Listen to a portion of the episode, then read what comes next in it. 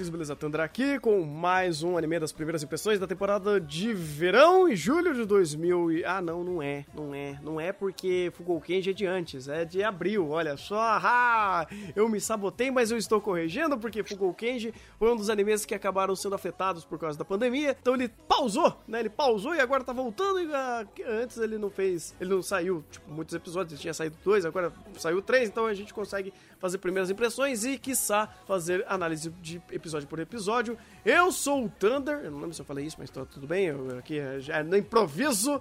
E Money is Power, cara, é isso aí. Eu sou o Igor e Unlimited Money Works. eu quase gasguei aqui. Maravilha. Ô, oh, droga. Nunca tome água quando alguém tá fazendo algum comentário. Ele pode fazer um comentário pra você, fazer, pra você engasgar. Uh, e, cara, vamos lá. Fugou Kenji, que coisa maluca que, que está sendo apresentada a nós onde o poder do dinheiro está fazendo os nossos dois protagonistas terem conflitos incríveis, porque eu esqueci até o nome dos protagonistas. Deixa eu pegar aqui. A, a gente, a gente a, a... é o Haru e o Daisuke. Eu ia falar que é o Haru, que é o Daisuke e o Mamoru Miyano, mas tudo bem.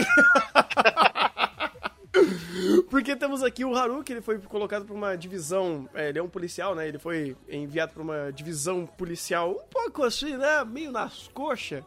E o Daisuke, ele também foi enviado para essa divisão, é, dois por motivos diferentes. O Haru, por algum motivo, ele acabou tendo algum conflito que ele é, usou de violência exacerbada, isso é, meio que pesou na consciência, na consciência dele.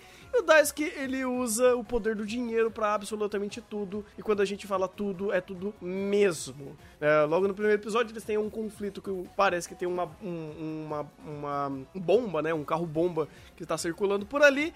E o cara utiliza de métodos completamente malucos para conseguir resolver esse problema, é, desde comprando carros que ele tá utilizando para fazer perseguição policial, ou até mesmo meio que reembolsando qualquer custo e qualquer gasto que ele tenha por é, ações malucas que ele toma, porque o cara é extremamente rico. Se a gente juntar o Batman e o 007, a gente tem o Daisuke. É, é uma, uma comparação muito justa, inclusive, porque parece muito essa estrutura.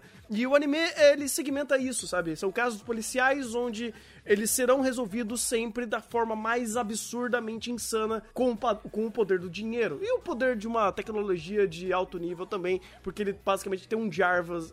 Jarvis? Jarvis? Eu esqueço o nome do, do da inteligência artificial do, do, do, Homem de Ferro. Você lembra o nome daquilo? Não assisti a mente. É, eu também não, mas o pessoal sabe. Eu, eu, eu DC e Marvel, a gente não. não peguem referências comigo. Jarvis, aqui, o pessoal do chat, eles conhecem. Então é quase um, char, um Jarvis que ele utiliza para ser o seu computador de bordo e ele consegue hackear, escanear e fazer o caralho a 4 com esse poder da tecnologia e o poder do dinheiro. E, bem, essa, digamos assim, é a grande ideia dele, mas será que ele se sustenta nisso? Então, eu gosto muito dessa dinâmica e dentro dessa dinâmica maluca de dane-se o roteiro, não racionaliza, apenas curta o que está acontecendo e, e, e, entenda o que está acontecendo no quesito de causa e consequência, o que isso gera e principalmente a dinâmica dos personagens. Cara, o Taco Kishimoto aqui é, é, é um ganho assim de outro nível, cara, de outro mundo. Porque o quanto que ele consegue pegar das cenas e otimizar, uma fazendo com que a dinâmica do, desses personagens principais funcione, principalmente a questão da antítese entre os dois, que os dois não se batem de jeito nenhum, e a forma como isso também lida, é, lida, libera também um, um contexto para fazer um, é, diversas viradas de para timing cômico. Cara, aqui funciona muito bem e ele segmenta muito bem essa dinâmica desses dois. Os dois dubladores são insanamente bons, o Miya não precisa nem falar. O, o do Daisuke também, ele, caraca, eu não esperava muito dele dentro do contexto, por conta também do estereótipo do personagem, que é mais um personagem que mais reage do que age. Quando ele age, não é por conta dele, é mais por conta do contexto, por conta do dinheiro. Então, o que o Yusuke também tá fazendo com o Daisuke também tá completamente fora da curva. E muito desses dois carregam todo o anime, porque a dinâmica deles que sustenta é a dinâmica deles que cria conflitos para anime, quando não vem, quando esses conflitos não são externos, como por exemplo, ah, aconteceu um problema, você vai ter que investigar aquele crime. Beleza, um conflito externo, mas a maioria dos conflitos que tem entre eles sustentam a narrativa no meio desse caminho. Não é simplesmente, ah, a gente vai resolver o problema. Não, a gente vai resolver o problema com meio, uma porrada de problema no meio porque a gente não se entende. E aqui acaba se gerando mais conflitos. Então, a forma como entrou o Taco Kishimoto aqui, com dois caras que tem tanto tanta personalidade na, na hora de interpretar os personagens, também sustenta bastante da narrativa por conta da dinâmica deles. Porque se a gente for pensar mesmo em questão de roteiro, do que está sendo debatido, do que está sendo apresentado, não é algo tão absurdo assim, é algo bem simples e bem direto. Ele é bem seletivo, eu diria. Porque, é, é, vamos dizer assim, que eles têm um elefante na sala a todo episódio. E esse elefante, às vezes, ele mostra uma perninha, mostra um rabinho, mostra a trombinha, como o episódio 3. Vamos começar já a, a, dar nomes a alguns problemas. Inclusive, vamos fazer a análise dos três episódios, né? Porque só saiu três episódios, então é o que tem para hoje.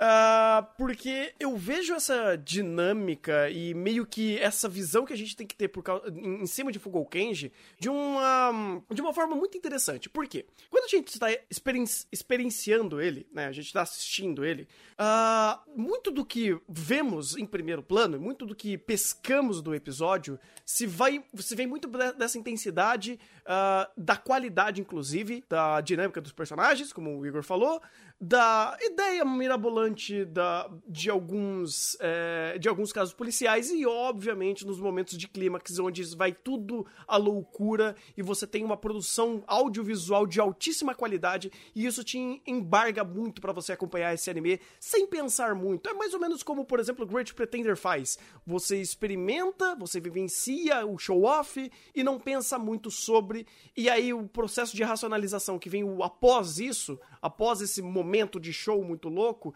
aí você começa a ver que aquele elefante tá aparecendo, né? Então, é, eu acho muito legal como ele consegue maquiar o fato de, olha, mas isso daqui parece ser meio conveniente. Nossa, mas se ele tem o poder do dinheiro, ele não poderia ter feito isso bem antes? Ou ele não poderia ter feito uh, algumas outras questões, ou até mesmo se, de fato, todo o passo a passo e o processo uh, dele resolvendo aquele problema, dele chegando naquela conclusão, se aquilo de fato é tão cabível e tão bem feito ou esmiuçado de alguma forma, ou até mesmo, é, vendo até o episódio 3, que para mim é o episódio que mais esse elefante começa a dar as caras, é, se aquela ideia do, dos subjetivos trabalhado perante o personagem, fazendo um simbolismo do fato dele ter problemas de ter matado ou ferido alguém gravemente, o quanto isso impacta aquele personagem e o quanto fez aquilo ser coerente dentro de todas as outras ações que ele tomou até então.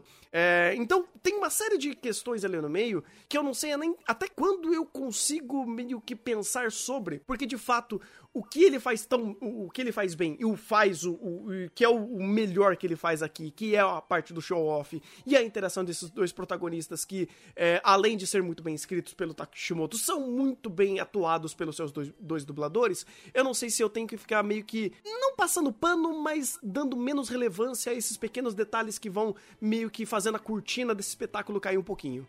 Uhum. Já entrando no episódio 3, ele tem, ele tem uma característica que faz com que essa esse contexto que você apresentou seja mais visível. No episódio 1 e 2, 90%, 90 não, 100% dos conflitos que são segmentados e que são de virada cômica, que ele serve como gatilho cômico quebra uh, o contexto de, de aquilo ser um, uma, um momento mais sério, vem de personagens principais. Vem ou do, do protagonista ou do Dice, ou do Haru ou do Dice. Os dois são pontos focais que fazem aquelas situações de, de virada de timing cômico. No episódio 3, não. No episódio 3, três são personagens do ambiente que estão no, estão no ambiente que deveria ter uma tensão, que a tensão é construída, e esses personagens do, do ambiente, ele, esses personagens tomam ação e fazem a quebra cômica e fazem aquilo tudo ser irrelevante.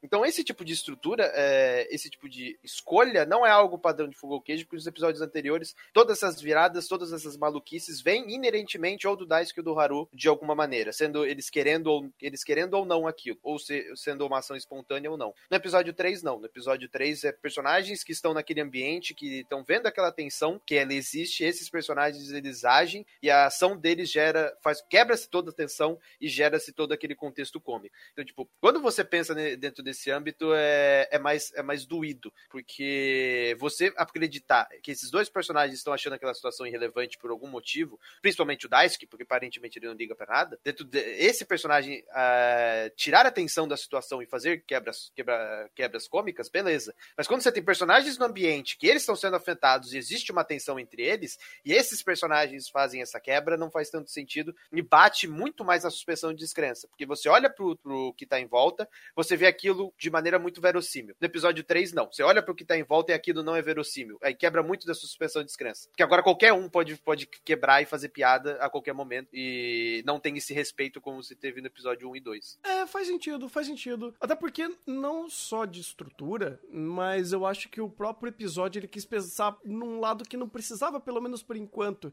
É, eu não vejo colocando muito é, os problemas de personagens em primeiro plano é, e fazendo e segmentando os, esses conflitos através disso. Como o episódio 3 fez. Eu não achei que ficou muito legal. Porque quando você começa a colocar é, em contraste é, problemas de personagem em âmbito pessoal e problemas externos em âmbito do caso do dia que eles têm que resolver, começa a ficar um pouco estranho, cara. Porque, vamos lá, em estrutura, você tem o, o, o Desk como um recurso de roteiro que resolve tudo a todo momento, quando ele quiser. E isso daí eu acho que não dá nem pra é, tentar racionalizar demais, porque se a gente for, for, for, colocar nesse, nesse ponto, é como eu falei, é, começa a se tornar aleatório quando ele pode ou não agir, o que ele pode ou não fazer. Então eu prefiro pensar que ele é um deus ex-máquina que vai resolver o negócio. Agora, a forma dele resolver também é uma coisa que você tem que simplesmente aceitar. Mas é, quando ele começa a colocar algumas questões mais superficiais de como isso daí tá afetando em âmbito de personagem, eu não sei até que ponto eu consigo levar isso a sério ou até que ponto o anime vai querer que eu leve isso a sério. Por exemplo, no episódio 2 teve é, uma discussão muito, muito interessante que foi ele conversando com, eu acho que é a avó dele, não, ou foi no episódio 3? Deixa eu ver aqui. Foi no episódio 3 que ele tá conversando com a avó? A avó, acho que foi no episódio 3. Foi no começo do episódio 3. Foi, foi no começo do episódio 3. Foi no começo do episódio 3. E aquilo lá, não, foi, é, foi no começo do episódio 3. E aquilo lá me pareceu um pouco mais sério, onde eles quiseram trazer um pouco mais desse desenvolvimento, essa dinâmica de personagem. E eu falei, tá, você tá querendo me dar background das coisas. É, mas não parece que aquilo parece que seria importante para alguma coisa. Porque desde aquela ação, o que respalda as ações do Daisuke continuaram não, não, não de valendo de nada. Ele continua agindo da forma caótica dele e isso não importa. O episódio 2 foi um excelente exemplo disso porque eles acertaram bem em não tentar explicar demais, apenas mostrar processos de como a coisa funciona e colocando o Haru como ponto de foco e o ponto de racionalidade em cima disso. Então você é bom você colocar o Haru em primeiro plano e o Daisuke como o ser caótico. Essa dinâmica funciona bem, porque quando inverte, ou pelo menos, não que inverte, mas que faz o Daisuke ter algum tipo de explicação do que ele é ou de como ele pensa, não tá funcionando bem. Porque ele é um deus ex-máquina, então não faz sentido. É, no episódio 3, é, é... eu entendo o seu ponto, mas eu discordo porque eles fizeram com que esse diálogo tivesse algum impacto a partir do momento que o Daisuke ele não faz nada sozinho. Ele pergunta pro Haru primeiro e depois ele executa com base no que o Haru fala. Ele pergunta pro Haru, você quer fazer o quê? Ah, eu quero fazer isso. A ideia é estúpida. Ele vai e faz. Porque ele é racional. E, e é isso que é trabalhado a todo momento na obra, que é, ele é extremamente racional, então a partir do momento que a avó dele pediu para ele fazer isso, ele é racional. Então, beleza, eu tenho que fazer isso. Ó, Haru, o que eu tenho que fazer? Ah, que, eu preciso fazer isso. Aí ele pensa de uma maneira racional com os recursos que ele tem para chegar aqui, àquela situação que ele, que ele que meio que o Haru idealiza. Então a dinâmica se inverteu. Episódio 2, a dinâmica ele pensava, ele executava e ele resolvia da maneira que ele achava melhor, ou da maneira, entre aspas, mais racional com os recursos que ele tinha.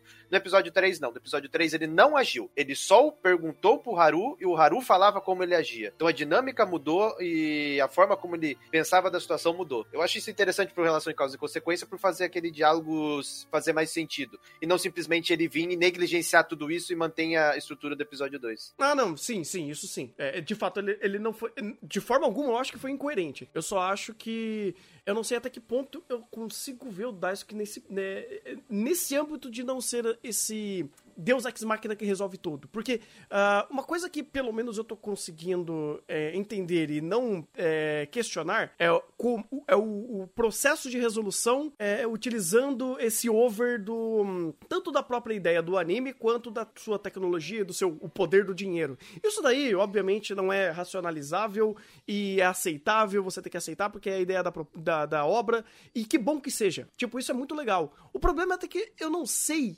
inclusive, até onde esse ponto vai impactar o Daisuke, porque nesses primeiros episódios essa estrutura funcionou muito bem. Chega no terceiro, ela dá uma bambeada, porque o foco acaba sendo esse, esse ponto de fato dele, existir ali como personagem, não como recurso. É, obviamente, começo tal, não vou questionar demais, porque o anime tá só começando de fato. Mas são coisas que eu fico um pouco com receio até que ponto eles vão começar a trabalhar bem essa linha tênue que divide o, o Daisuke como recurso de roteiro como personagem. Então, e, e nesse episódio específico, é, basicamente esse final foi basicamente foi um tiro no pé. Não é. tem outra palavra, foi um tiro no pé, porque o final ele tinha a conclusão perfeita, porque ele chegou no momento que que de, de ele pegar a arma e resolver a situação, e ele poderia resolver sem aquela quebra das velhinhas sem sentido nenhum, sem embasamento nenhum, simplesmente aconteceu aquele movimento caótico porque sim. E quando ele faz aquilo, ele basicamente quebra muito da, da tensão e acaba destruindo toda, tudo que foi criado em torno do Haru. Porque toda a construção em torno do Haru, toda a questão da carga dramática em torno do Haru era, é, ela é palpável demais, ela tá muito em primeiro plano para simplesmente ser negligenciada,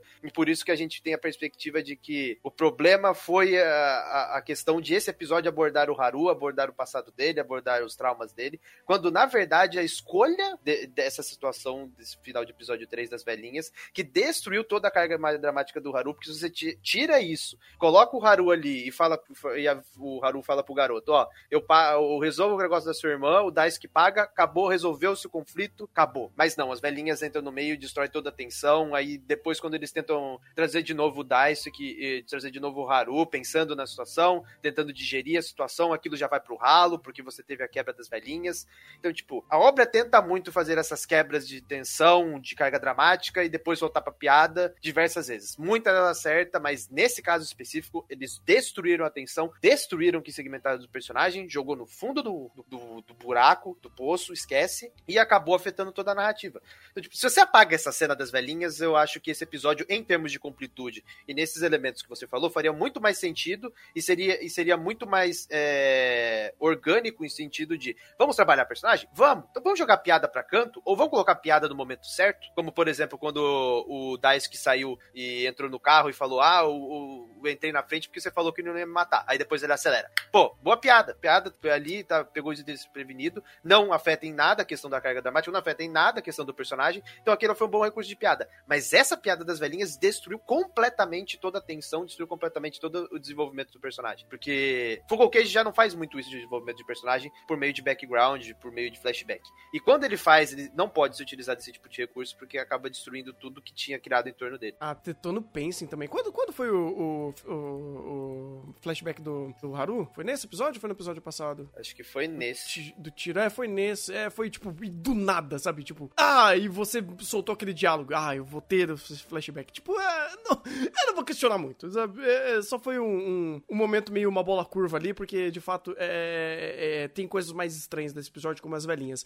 Mas também me deixa um pouco feliz pensar que pode ter sido só uma piada ruim que meio que reverberou em outras coisas que talvez o anime não queira fazer. Que é de fato é, meio que truncar um pouco desse recurso de roteiro e esse e, e evolução de personagem. Porque o episódio 2 e o primeiro funcionaram perfeitamente nesse sentido. Você conseguiu segmentar muito bem e diferenciar essas coisas. Porque o primeiro episódio, inclusive, ele é muito bom nesse aspecto e é um ótimo episódio de introdução é, do anime como um todo, da história como um todo. Porque ele define muito bem o que é palpável ou não a ser racionalizado, a ser colocável, colocado o que é o ponto crível da obra, o qual é o aspecto palpável dela, um aspecto que eu vou é, pensar, que eu vou digerir, que eu vou é, entender e o outro que eu vou aceitar apenas, é, apenas é, aproveitar como show-off. Então você consegue entender muito bem, inclusive, que uh, todo recurso tecnológico e do dinheiro, que até vira recurso para piada, porque o, o,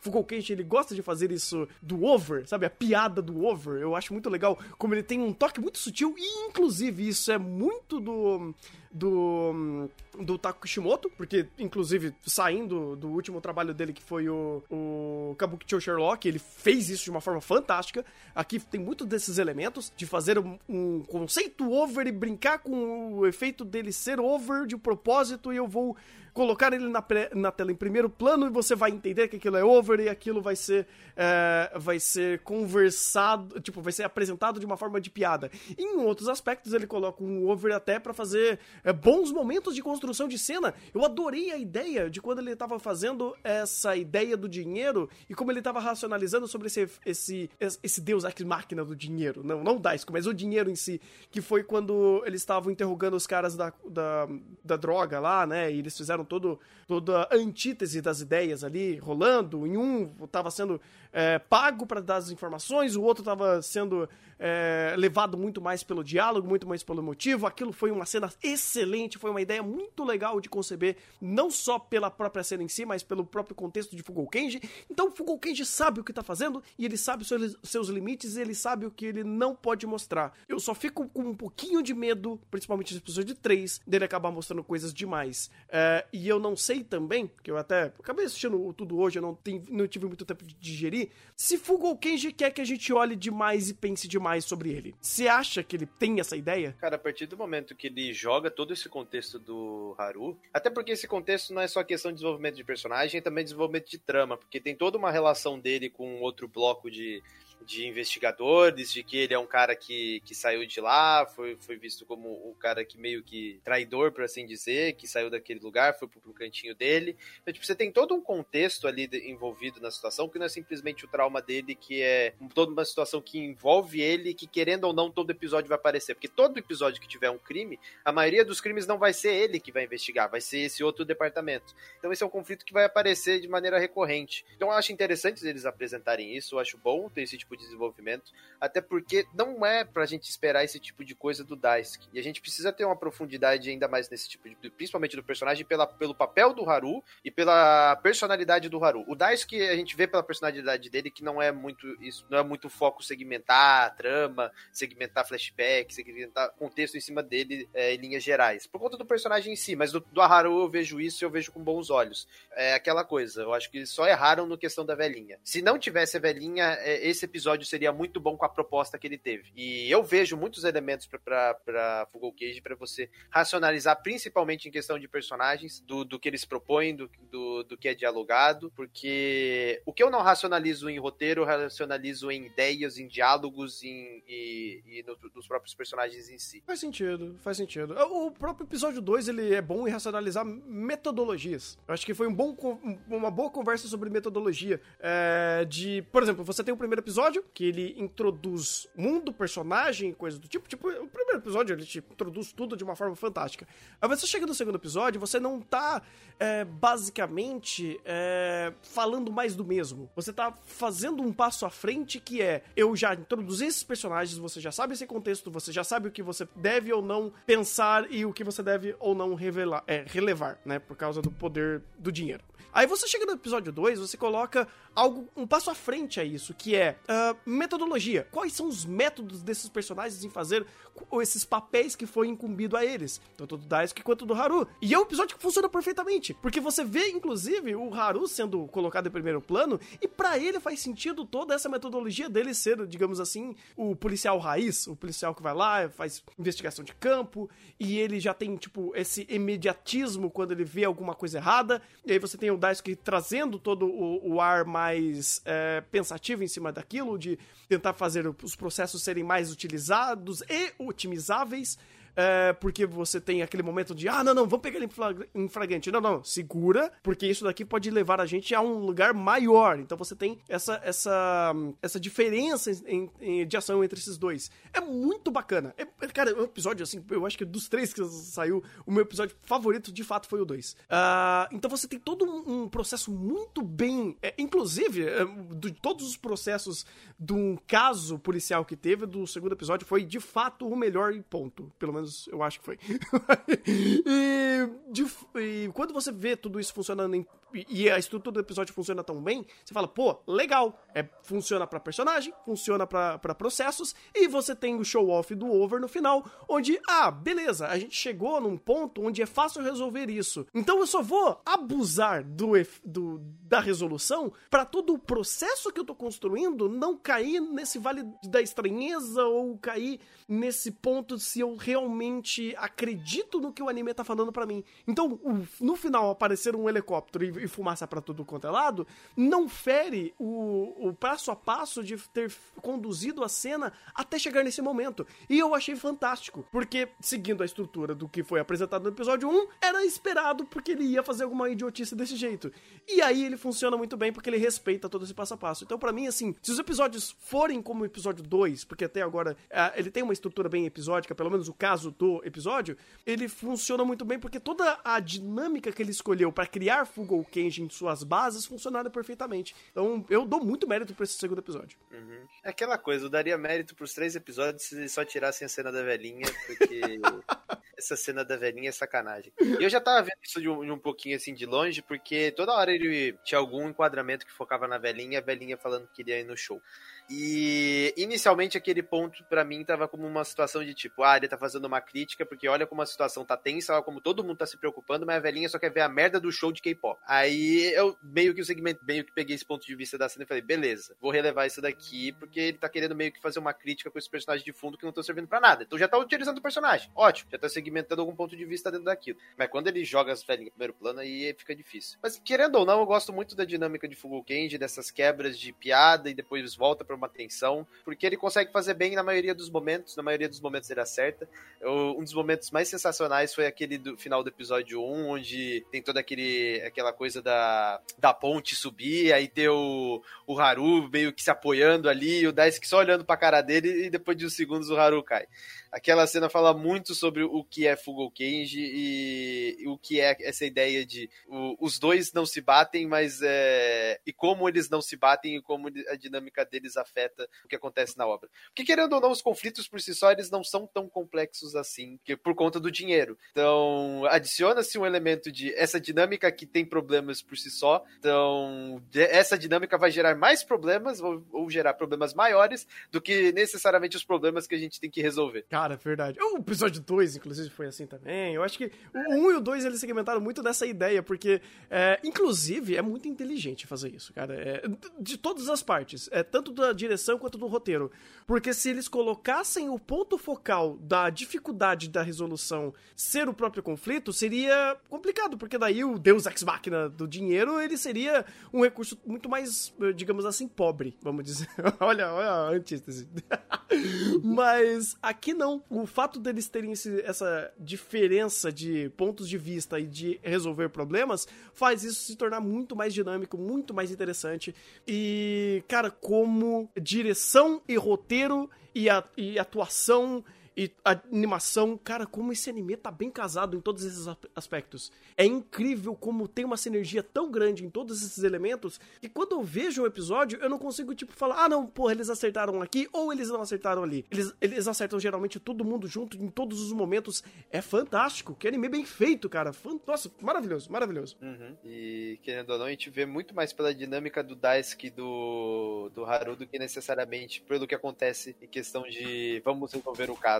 O, caso é basicamente a desculpa para a gente ter esse tipo de interação. Então, eu gosto muito de, dessa dinâmica que ele consegue aplicar. Inclusive, esse tipo de coisa de não precisar racionalizar muito é um ponto positivo, porque a gente tem aqui o diretor de Hello World e de Sword Art Online, né? Não da Daily Station, mas das temporadas anteriores. Então, é um ponto muito positivo a gente não precisar racionalizar sobre o roteiro quando a gente tem um diretor que realmente tem dificuldade com o roteiro.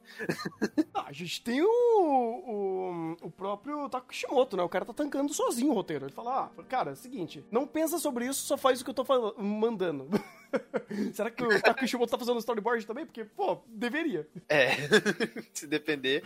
Até por, é, em questão visual, o, o, diretor é bom, viu? O diretor, ele tem bom, boas ideias, é, em quesito de como apresentar a situação, o próprio enquadramento, ponto de vista. E, e, o problema dele é a relação de roteiro mesmo. Roteiro, completude, então, meu Deus do céu, é um sofrimento. Não, tá...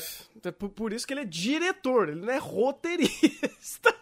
É, porque tem um roteirista que tem um diretor que é, também é roteirista e que sabe escrever, sabe. Na reunião de planejamento ele fala mais que roteirista, né? Não, Mas esse aqui, ele tem que ficar quieto na hora do roteiro. Que o tanto de buraco que ele deixa é um queijo suíço. E como a gente tem aqui de Hello World, explicações não são necessárias. Rapaz, eu acho que o. É que não dá para falar que o Taku Kishimoto ele tá é, é, evitando muita merda. Porque é tanta coisa boa que acontece aqui que é um acúmulo de coisas. Eu acho que talvez o. É, vai, se eu for colocar aqui o trabalho do Takashimoto nesse anime, ele é a liga que funde todos esses, esses elementos benéficos pra obra sem ela quebrar. Porque se esse diretor querer trabalhar demais em coisas que não deve, a gente já sabe onde ele já foi. E ele foi longe nas coisas que ele não deveria ir.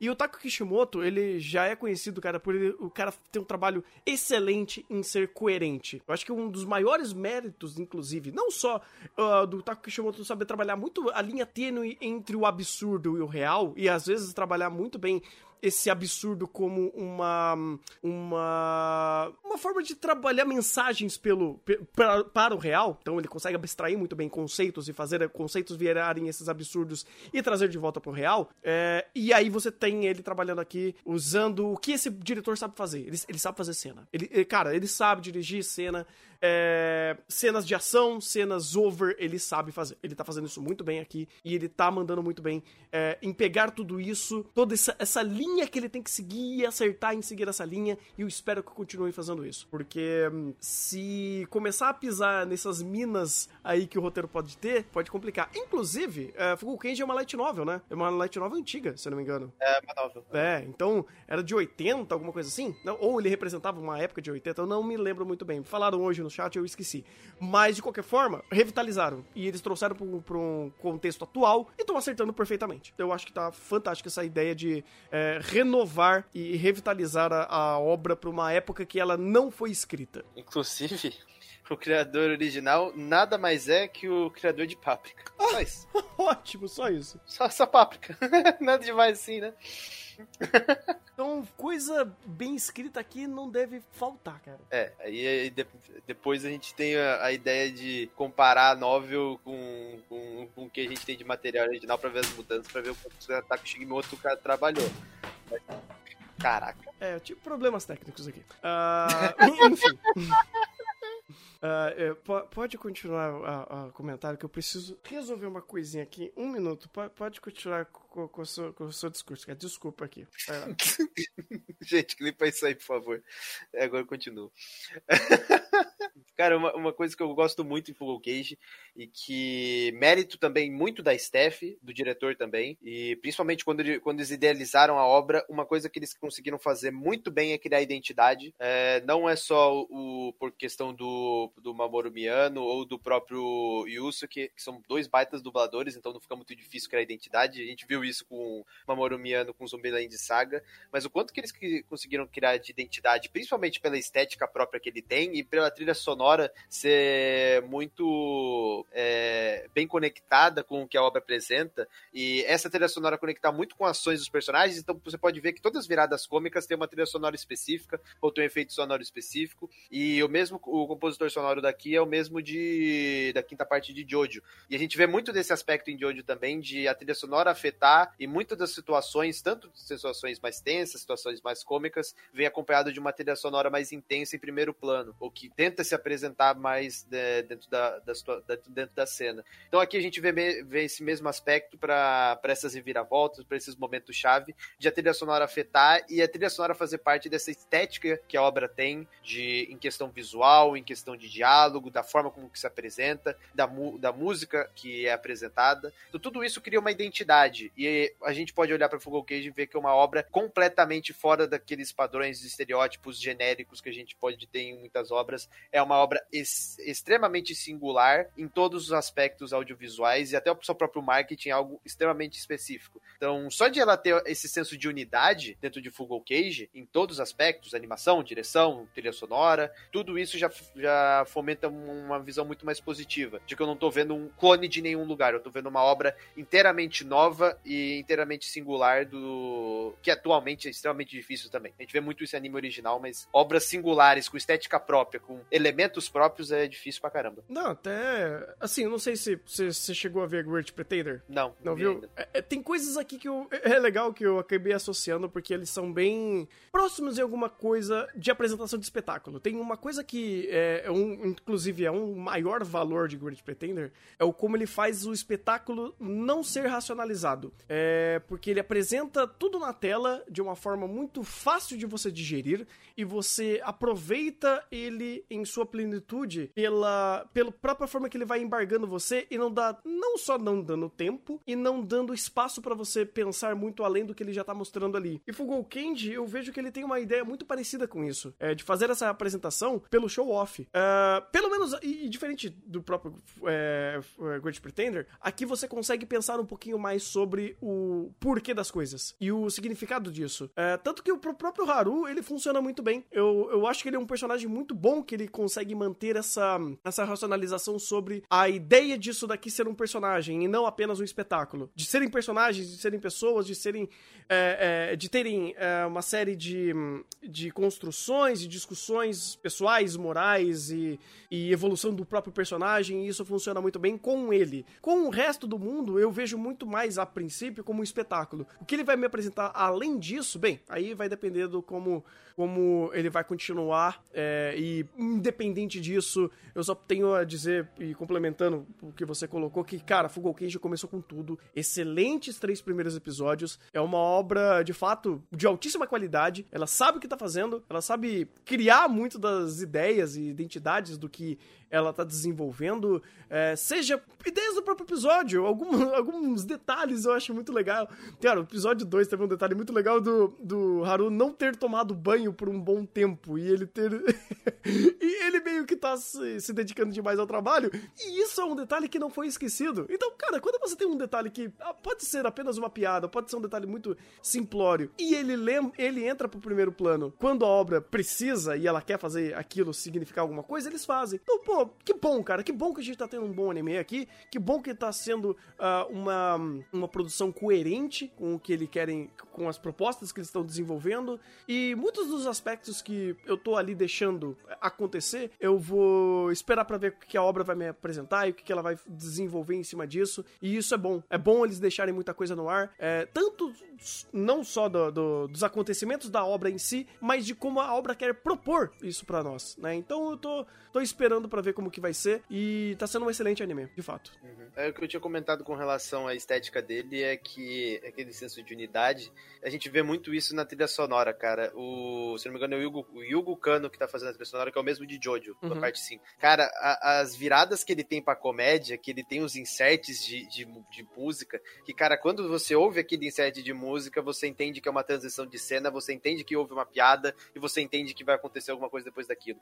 A, a, a forma como eles conseguem associar a música a um elemento de transição de cena visual e conectar isso sem precisar. O diretor não precisa trabalhar nesse tipo de situação. Você tem, uma, você tem um, um, um som que remete à transição de cena e que toda vez que aparece aquele som é porque houve uma piada anterior, aquela piada foi finalizada, a, a música aparece, transição de cena continua o episódio. E esse tipo de elemento eu gosto muito, esse tipo de coisa sendo trabalhada é, em questão de audiovisual, sendo trabalhado com, uma, com um senso de unidade, cara, é sensacional. E a estética própria de Fugal Cage, cara, o marketing de Fugal Cage foi sensacional, a questão visual, a questão de como eles conseguiram trazer bons dubladores e o quanto eles conseguem representar bem a obra. Cara, a Fugal Cage, assim, em questão de planejamento e staff, é uma das melhores, assim, dos últimos anos, porque a gente ainda vai ter que acompanhar aqui, mas, tipo, o que a gente vê inicialmente da obra, do que foi planejado, de quem foi contratado, da, da staff que tem, dos dubladores, o que a gente vê, assim, no geral, do que foi produzido, cara, é uma obra com muita identidade e que eu admiro muito esse tipo de coisa. Uma trilha sonora própria, específica, uma apresentação visual específica, uma estrutura específica, sem aquela coisa de pegar elementos ou de se basear em, em estereótipos, em é, coisas mais genéricas. Então esse tipo de identidade falta muito. A gente só vê isso quando o diretor é tipo um Yuasa, ou o, o diretor é um... Caraca, fugiu o nome dele. O do Kaguya-sama. O Kinichio Mata do Tinichio Matami da vida. É, esses são os maiores casos. É, é, raras exceções são como o de Fugo Cage. De fato, de fato.